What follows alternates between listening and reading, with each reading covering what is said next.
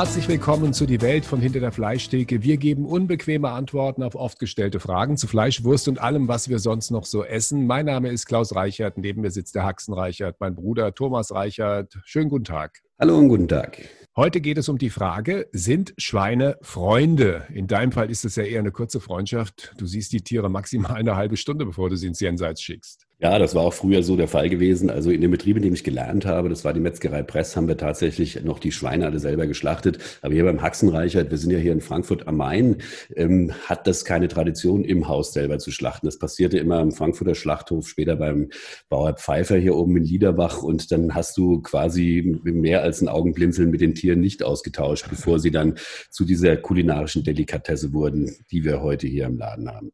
Ahmed Fakioklu hat uns geschrieben, ich habe gelesen, dass George Clooney und andere Prominente sich Hängebauchschweine als Haustiere halten. Bei uns im Dorf gibt es einen Förster, der ein Wildschwein aufgezogen hat und das verhält sich jetzt wie ein Hund. Wenn man so mit den Tieren umgeht, dann hat man natürlich keine Lust mehr, sie zu essen. Wie weit geht die Tierliebe bei Ihnen? Und haben Sie Haustiere, möchte Herr Fagioklu noch wissen. Also meine Tierliebe, die geht eben einfach so weit, dass ich von vornherein mir im Klaren darüber bin, dass ich das, was ich da sehr, sehr schätze, zu Lebzeiten irgendwann auch aufessen werde. Ich glaube, das ist halt einfach ein ganz natürlicher Umgang mit diesen Fragen. Ich habe selbst keine Haustiere hier bei mir. Das liegt ein Stück weit daran, dass ich halt auch selber immer den Anspruch hatte, wenn ich sowas habe, also einen Hund oder eine Katze oder so, dann möchte ich mich auch drum kümmern führen können. Und das ist halt aufgrund meiner Lebensweise so einfach nicht möglich. Ich glaube, was jetzt hier in unserem Kulturkreis sich entwickelt hat, das ist so ein, ja, soll man sagen, das ist auch wie so ein, so ein kleiner Riss, der da durch die Bevölkerung geht. Auf der einen Seite sind die Tiere, die wir aufessen, ja, und auf der anderen Seite sind die, die, die wir als Haustiere hätscheln und tätscheln. Manchmal vermischt sich das und das passiert immer ganz häufig dann, wenn wir über die tatsächlichen Haltungsbedingungen, die halt für unsere sehr günstigen Lebensmittel hier im Lande notwendig sind, erfahren, wie diese Tiere gehalten werden. Und dann entwickeln manche Menschen halt so eine Art Freundschaft gegenüber, zumindest mal den Schweinen, wenn sie im Fernsehen gezeigt werden. Ich meine, ich bin mir ziemlich sicher, wenn es in deiner Wohnstube sitzt, wirst du ein anderes Verhältnis dazu bekommen. Und wenn der Förster ein Wildschwein quasi wie ein Hund aufgezogen hat, dann war das wohl eher ein Hund im Zwinger. Ich kann mir kaum vorstellen, dass das Wildschwein in der Wohnung unterwegs war, weil äh, da ist es tatsächlich so, dass Tiere, wie soll man sagen, wie halt Hunde auch einen gewissen Anspruch haben und sich relativ schnell sehr menschlich behandeln. Und wenn man so eine 130 Kilo schwere Sau irgendwann auf deiner Couch liegt, wirst du relativ relativ schnell wieder dahin kommen, dass du wohl besser aufessen tust. Ja, es ist wohl so. Aber die große Diskussion, die ja immer entsteht, geht ja so. Wenn man die Bilder im Fernsehen sieht von Massenstellen, wo die Schweine ganz eng zusammengefercht sind, oder man sieht auch, was die, die Rinderhaltung, wir reden ja nicht nur immer von Schweinen, sondern auch von Rindern müssen wir ab und zu mal reden, wir gehören ja auch in eine Metzgerei. Das sind schon erschreckende Bilder. Jetzt ist es so, dass da immer dieses Wort fällt, artgerecht. Werden die Tiere artgerecht gehalten? Ich will jetzt gar nicht über die Zustände Zustände in der Massentierhaltung reden, weil das tun wir irgendwann mal an einer anderen Stelle. Diese artgerechte Haltung. Glaubst du, dass wir unsere Haustiere artgerecht halten? Also das ist, glaube ich, eine Schutzbehauptung, die immer mal wieder dann hervorgeholt wird, wenn es besonders unappetitlich wird und wenn wir halt mit Verhältnissen konfrontiert werden, die ähm, unserem moralischen Kodex oder halt auch unseren Vorstellungen nicht so ganz entsprechen. Ich glaube, die artgerechte Haltung bei unseren Haustieren hat an dem Tag aufgehört, als sie bei uns zu Hause eingezogen sind. Denn äh, wo kommen die denn her? Haustiere waren auch ehemals Wildtiere, ob das jetzt Schweine, Hunde oder sonst was war. Und äh, was haben sie da gemacht? Da waren sie den ganzen Tag auf Nahrungssuche und irgendwann haben wir angefangen, sie zu füttern. Und dadurch war im Grunde schon das, was wir als artgerechte Haltung bezeichnen, also wie Wildtiere halt einfach leben, eigentlich beendet. Man kann eigentlich auch äh, bei Rehen und Hirschen oder bei allem, was hier heute im deutschen Wald so rumkreucht und fleucht, schon nicht mehr von artgerechter Haltung leben. Denn überall da, wo der Mensch auftaucht, greift er in die Natur ein und somit halt einfach auch in die Lebensweise von Tieren. Wie weit man das natürlich jetzt ja strapazieren möchte und damit erklären möchte, dass Massentierhaltung okay wäre, was ich übrigens auch nicht finde, in der Form, wie es halt äh, in diesen unappetitlichen Bildern da auch immer wieder zutage kommt.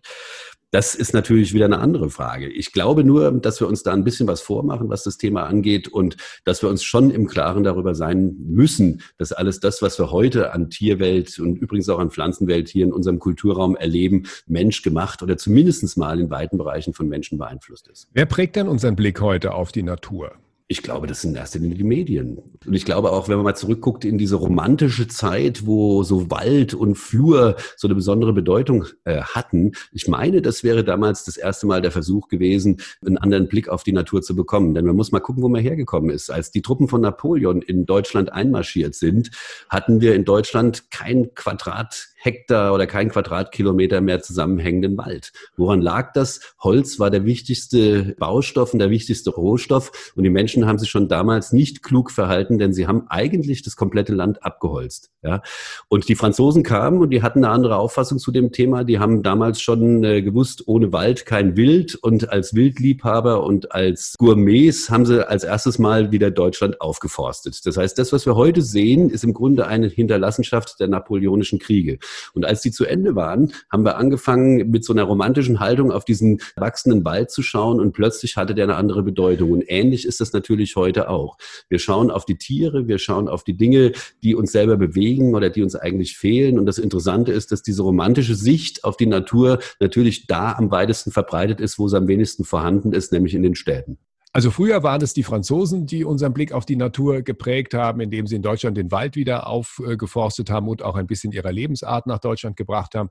Heute ist es wahrscheinlich äh, der Disney-Konzern, der ja unentwegt Filme auf den Markt bringt, wo Tiere vermenschlicht werden. Also schon die Frage unserer heutigen Sendung, sind Schweine Freunde, habe ich abgeleitet aus dem Film Findet Nemo.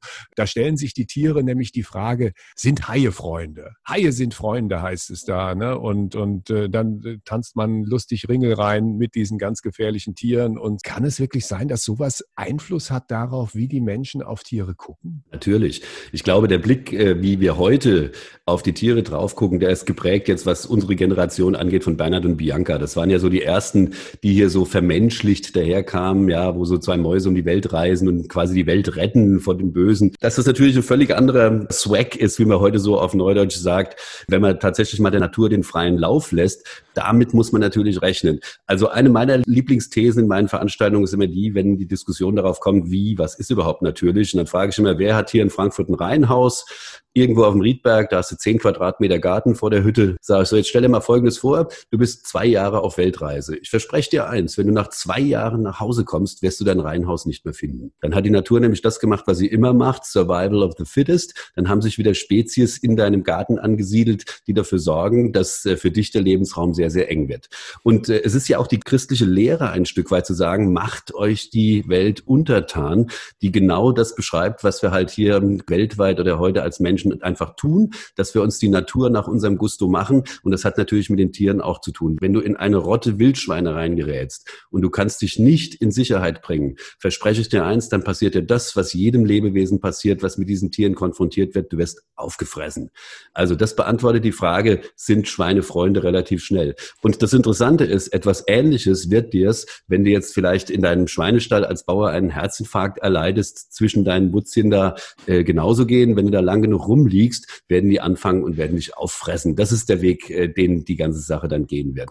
Und damit muss man sich natürlich immer mal ein Stück weit wieder erden, denn das, was wir uns hier als Natur beschreiben, ist tatsächlich auch immer menschgemacht, vom Mensch gehegt und von einem Blick aus der Stadt heraus, wo diese Dinge einfach keine Gefahr mehr bedeuten. Klaus, übrigens eins noch. Wir hatten vor einigen Jahren mal in Niederrad drüben, vielleicht kannst du dich noch erinnern, das Problem, dass die Wildsäue wieder angefangen haben, den Stadtteil zu besetzen, weil sie irgendwie im Frankfurter Stadtwald die nicht mehr so richtig bejagt haben. Das ging so weit, dass irgendwann ein wild gewordener Eber durch eine Scheibe in einer Kinderkrippe schoss und dann plötzlich die Mütter alle auf die Barrikaden gegangen sind, gesagt haben, die Förster mögen mal bitte ihren Job machen und dafür sorgen, dass diese Viecher wieder aus den Stadtteilen verschwinden. Da gingen Bilder um die Welt. Oder guck mal, im Grunewald in Berlin zum Beispiel, wenn so eine Wildschweinrotte mal durch einen Park oder durch einen Garten gezogen ist, spätestens dann werden die zum Abschuss freigegeben. Oder denk nur mal an die Nilgänse im Ostpark. Ne? Da hat ja unser höchst äh, erfreulicher Ordnungsdezernent, unser lieber Freund Markus, hat äh, ja den Abschussbefehl erteilt und plötzlich gehen wieder Dinge, die früher nie mehr möglich waren, dass Jäger in der Stadt rumlaufen und Wildtiere abknallen. In der Realität ist es doch so, dass wir als Menschen die Spitze der Nahrungskette erreicht haben und vielleicht fühlen wir uns auch deshalb so unwohl mit dieser Stellung an der Spitze der Nahrungskette, weil wir schon sehr rücksichtslos über all das verfügen, was die Natur uns bietet. Ja, also diese Rücksichtslosigkeit steigt übrigens mit der Verstädterung, das heißt mit dem Abstand, den wir von der Natur gewinnen. Das ist interessant. Es wird zwar in der Stadt am lautesten diskutiert über Massentierhaltung und, und, und, und, und, aber wenn ich jetzt fordern würde beispielsweise, kommt, dann machen wir was ganz anderes, lass uns mal mitten in Frankfurt wieder einen Schlachthof bauen, damit die Natur, also auch das, was wir als Haustiere bezeichnen, wieder ein bisschen dichter zu uns kommen und dass uns ähm, unser Platz in der Nahrungskette wieder etwas bewusster wird, nämlich ganz, ganz vorne, weil wir diese lieben Tiere Tierchen alle miteinander aufessen möchten. Da würde ich mal sagen, wird ein Aufschrei durch die Bevölkerung gehen. Und da würde alles in Gang gesetzt, auch politisch, um diese ganze Sache zu verhindern. Der Grund, warum jetzt beispielsweise solche großen Betriebe, ob das Westfleisch, Tönnies oder Vion oder wie auch immer die heißen, so weit draußen in den Erzeugergebieten, weit weg aus dem Sichtfeld der Menschen gemacht wurde, ist, weil wir uns einfach mit diesen Dingen nicht mehr konfrontiert sehen wollten und weil unser Blick auf die Natur oder das, was wir dafür halten, einfach mit solchen Szenen deutlich getrübt werden würde. Und wir würden uns bewusst werden, dass natürlich das, was wir hier an der Spitze der Futterkette machen, sagen wir mal so, ein gewisses Bauchgrummeln bei uns erzeugen würde, wäre uns klar, wie diese ganzen Dinge zustande kommen. Ja. Lässt sich das auch deshalb so gut verdrängen, weil wir so weit davon weg sind? Weil natürlich. im Grunde, wenn du die Leute fragst, wo ist der nächste Schlachthof, sie wissen es eigentlich gar nicht. Gut, jetzt wissen sie, dass Tönnies in Reda Riedenbrück sitzt, aber vorher wussten sie es nicht. Spielt das tatsächlich eine Rolle, dass wir weder die Tiere sehen, doch wir sehen ein paar bunte Kühe auf der Weide, ab und zu sehen wir auch mal ein Schwein, aber äh, die Mengen, die wir aufessen, dafür haben wir jedes Gespür verloren. Hier in Deutschland sind es 55 Millionen oder 56 Millionen Schweine, die jedes Jahr gegessen werden, 3,4 Millionen Rinder, die Hühner, da geht es in die hunderte Millionen. All diese Tiere werden irgendwo aufgezogen, sie werden auch irgendwo getötet und dann verarbeitet. Und all das wissen die Menschen schon irgendwo, aber es lässt sich halt leicht verdrängen, weil man es nicht wirklich mitbekommt in der Art und Weise, dass man es riecht, dass man es hört, dass man es weiß, wo es stattfindet. Spielt das eine Rolle, dass es uns hilft, so achtlos damit umzugehen? In jedem Fall.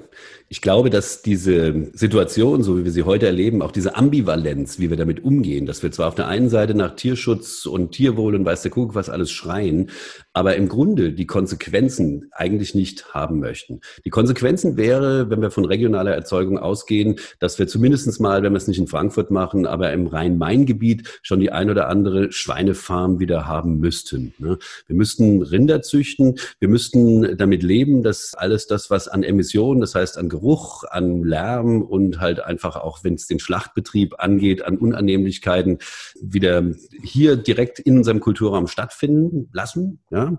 Und ähm, dass das dazu führt natürlich, dass wir dann ein gewisses Unbehagen entwickeln an der Stelle, ist auch klar. Im Moment ist es so, dass es relativ ungefährlich ist und unkritisch ist, sich da zu positionieren und sich auch moralisch zu zeigen, weil es bleibt ohne Konsequenzen. Ja? Da macht die Politik macht schon da irgendwas bei Tönnies, da wird was mit den Werkverträgen geändert und schon ist die Welt wieder in Ordnung. Das sind einfache Lösungen, aber so einfach ist es letztendlich nicht. Wenn ich wirklich darauf bestehe, dass Schweine meine Freunde sind, dann halte ich meine Schweine selber, dann schlachte ich meine Schweine selber und dann kann ich sie immer noch mit großem Genuss und mit großer Dankbarkeit aufessen. Also man muss natürlich auch eins sagen, wenn dann mal drüber geredet wird, wie jetzt über Tönnies in den letzten Wochen und das Thema kommt ja immer mal wieder auf den Tisch, dann ist jedes Mal die Aufregung groß, aber sie verschwindet auch jedes Mal so schnell wieder und es ändert mhm. sich eigentlich nichts. Ich meine, Tönnies, der ist nicht erst seit Anfang des Jahres in äh, Reda Wiedenbrück, den gibt es da seit Jahren, seit den 80er Jahren hat er seine Firma Logisch. aufgebaut. Und es gelingt uns immer, einen großen Erregungszustand zu erreichen, aber es passiert in der Regel nichts, weil ich glaube, dass die Politik zum Beispiel, die ja im Grunde handeln könnte, tut das nicht, weil für die Landwirtschaftsministerin oder auch für andere Minister, die da involviert sind, ist es, glaube ich, wichtiger, dass unsere Versorgungslage stabil bleibt, als dass tatsächlich an diesen Marktverhältnissen sich etwas ändert. Könnte das sein? Klaus, kein Politiker, der auch nur halbwegs bei Sinnen ist, würde es riskieren, dass die Regale in den Supermärkten an irgendeiner Stelle leer ist.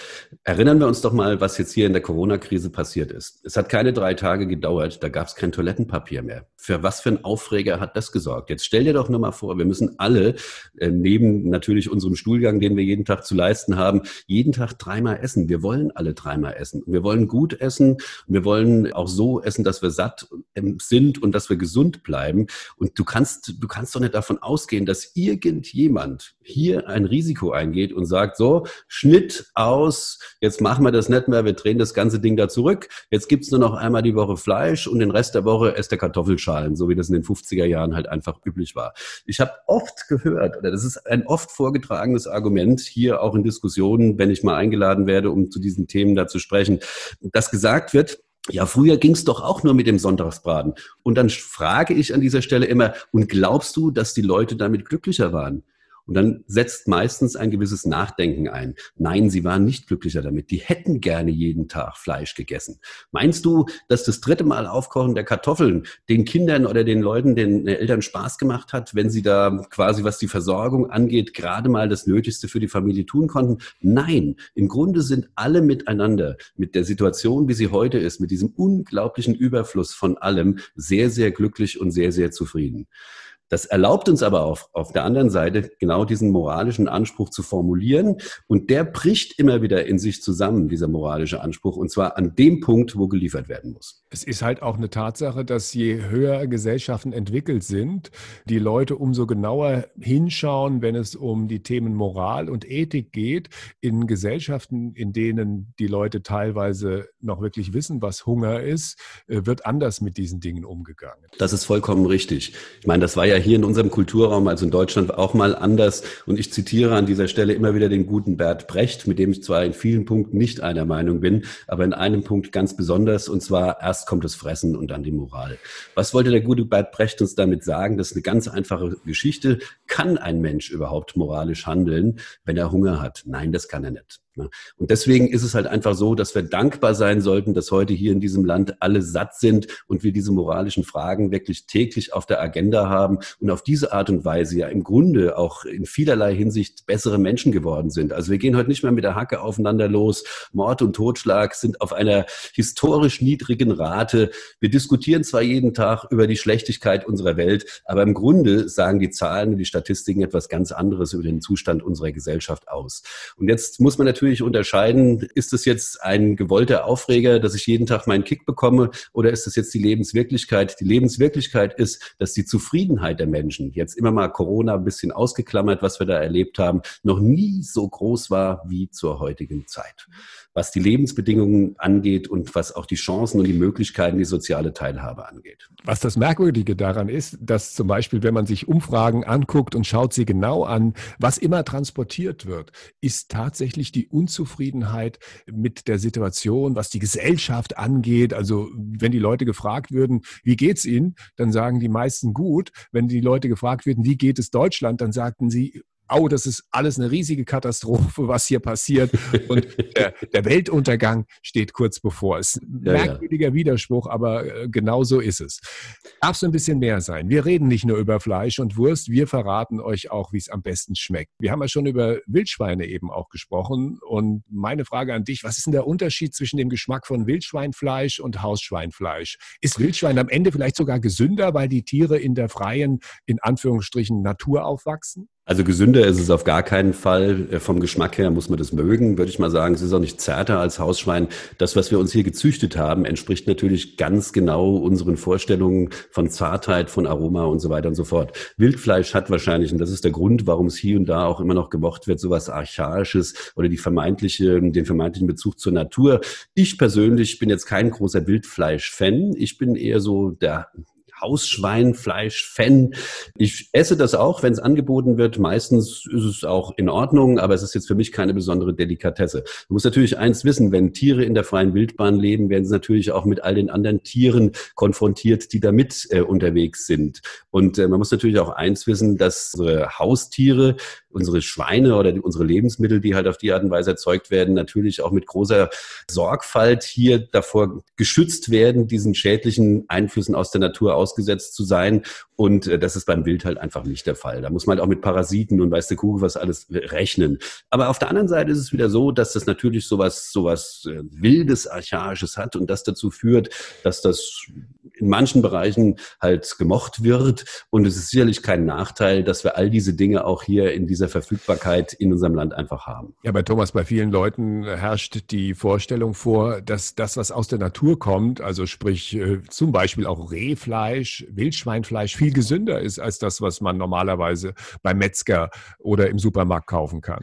Also, äh, wie sich dieses Märchen jetzt schon seit Jahren halten kann, das ist mir ein Rätsel, ehrlich gesagt. Weil wir haben ja im Grunde vom Tiermedizinischen her die letzten Jahrzehnte alles dafür getan, dass äh, Schweine oder dass die, die unsere, unsere Schlachttiere immer gesünder leben. Und das hat halt einfach auch dazu geführt, dass man Natur und äh, Schlachttier möglichst weit auseinandergehalten hat. Du musst halt eins vorstellen, Schweine, wenn du die auf eine Wiese lässt, dann musst du die mal angucken, wie die nach ungefähr zwei, drei Tagen, je nachdem wie groß die Herde ist, äh, aussieht. Denn Schweine bei ihrer Nahrungssuche hängen die mit der Rüsselschnauze immer zwei, drei Zentimeter unterm Erdreich, ja, und wühlen halt das Erdreich durch. Und dann fressen sie alles, was sie finden. Dass auf diesem Weg natürlich auch alles, was, ja, wir vielleicht jetzt nicht unbedingt an Lebewesen und an Parasiten in dem Schwein landet, das muss einem doch eigentlich auch klar sein. Ich kann mich entsinnen, ich habe während meiner Ausbildung auch oft Schweine aus Freilandhaltung schlachten dürfen. Und was da in der Darmflora noch so unterwegs war, was da nicht reingehört hat, also das möchte kein Mensch sehen, kein Mensch wissen. Und das Resultat ist auch ganz oft, dass die Lebern halt einen Parasitenbefall haben, also diese Organe, die sich mit dem Ausscheiden von Schadstoffen beschäftigen. Und der Grund, warum diese Tiere dann nicht auf natürlichem Weg eingegangen sind, liegt meistens darin begründet, dass sie halt vorher geschlachtet wurden. Also insofern, das ist immer, immer, immer ein sehr zwieschneidiges Schwert. Man kann natürlich auch immer sagen, ja, das muss halt alles ganz dicht bei der Natur erfolgen. Das ist vollkommen richtig. Aber wenn es so sein sollte, werden sehr viele unappetitliche Bereiche kommen. Beispielsweise bei Rindern hat man es halt auch ganz oft so gehabt, dass früher dann so Bandwurmlarven oder sowas in den, in den Lefzen der Tiere waren oder halt auch äh, im Fleisch drin waren, wenn es nicht richtig durchgekocht war. Das war ja so mit ein Grund, warum das gemacht worden ist. Dann hast du halt einen Bandwurm gehabt. Aber dass das die letzten Jahrzehnte kaum noch vorgekommen ist oder eigentlich in unserem Kulturraum gar nicht mehr der Fall war, ist ein Zeichen dafür, dass wir, was die Tiergesundheit angeht, eigentlich ganz, ganz viel richtig gemacht haben. Und darauf kam es ja am Ende des Tages an, dass die Menschen gesund bleiben durch die Lebensmittel, die sie halt einfach essen. Und das hat halt einfach auch dazu geführt, dass wir diese Trennung vorgenommen haben oder dass Schweine dann in Stellen verschwunden sind und eben nicht mehr draußen rumgelaufen sind. Ne? Wenn Biobauern ehrlich sind, dann werden sie das auch in der Art und Weise kommentieren, werden sagen, dass es nicht um die Gesundheit der Menschen geht und auch nicht um die Gesundheit der Tiere geht, sondern um einen möglichst natürlichen Prozess, der der ganzen Sache zugrunde liegt. Ich meine, Biobauern oder die Erzeuger oder die Ökobewegung sagt ja auch nicht, Menschen werden das ewige Leben erreichen, nur dadurch, dass sie sich ökologisch richtig äh, bewegen. Sie werden halt nur nicht so viele Spuren hinterlassen auf der Welt. Das ist die Diskussion, die geführt wird. Und wenn man sich es genau anguckt, ist dieser Markt für Biofleisch auch relativ klein. Es sind, glaube ich, nur zwei Prozent der Schweine, die wirklich unter Bio-Verhältnissen aufwachsen und dann auch dieses Label bekommen. Die andere Sache, die ich interessant finde, ist, dass wir wahrscheinlich auch, wir haben es auch schon mal angesprochen, weil wir so weit von der Natur weg sind, tatsächlich nicht nur eine romantische Vorstellung von der Natur haben, sondern auch irgendwie eine Idylle da hinein interpretieren, die so auch nicht existiert. Es ist natürlich auch eine Tatsache, dass zum Beispiel viele Tiere in der Freiheit, in der freien Natur wenn sie munter über Felder und durch Wälder tollen, am Ende des Tages überhaupt nicht so alt werden wie viele Tiere, die wir in Gefangenschaft halten. Das ist vollkommen richtig.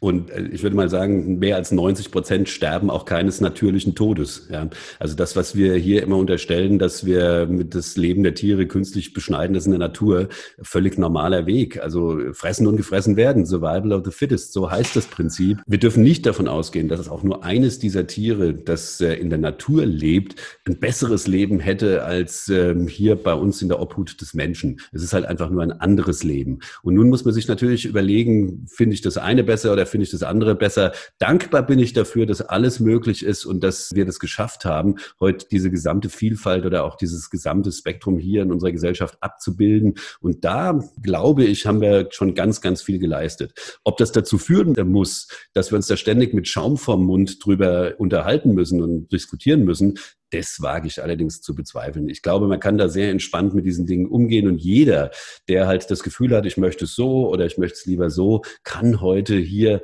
nach seinem Gusto äh, glücklich werden und hat auch genug in der Tasche, um das genau dafür einzusetzen, was er für richtig hält. Und ich glaube, das ist natürlich ein Wert für sich und da sollte man hier wirklich sehr, sehr dankbar dafür sein. Und dann wurschteln wir wie immer am Ende der Sendung noch zwei Songs auf die Die Welt von hinter der Fleischtheke Playlist. Was hast du ausgesucht heute? Oh, heute mal etwas ganz Melancholisches von Leonard Cohen, Halleluja. Und von mir kommt Dolly Parton auf die Playlist.